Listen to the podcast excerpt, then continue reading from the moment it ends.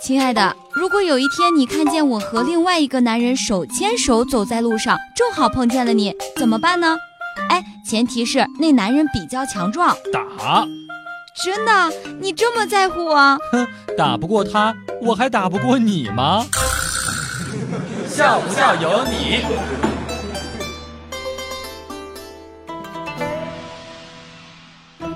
那一年，山脚下的王二妮儿暗恋班里的学霸。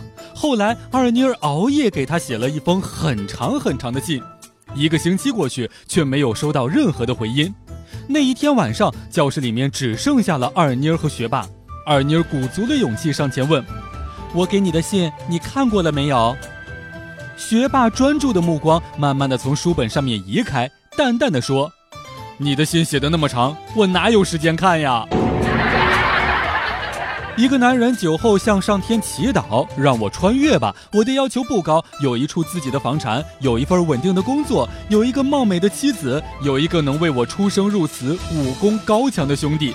嗖的一下，他就穿越了，发现自己躺在古代的床边，一个美艳绝伦的少妇微笑着向他走了过来，手中端着一个碗，万分柔情地对他说道：“大郎，该起来吃药了。”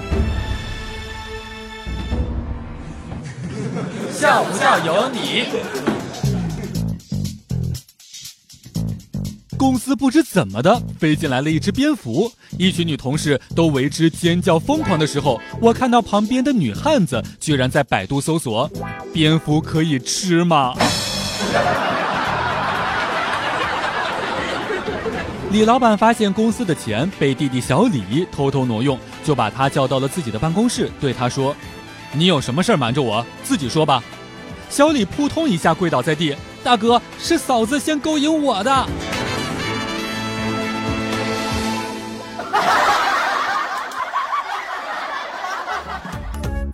每天两分钟，笑不笑由你。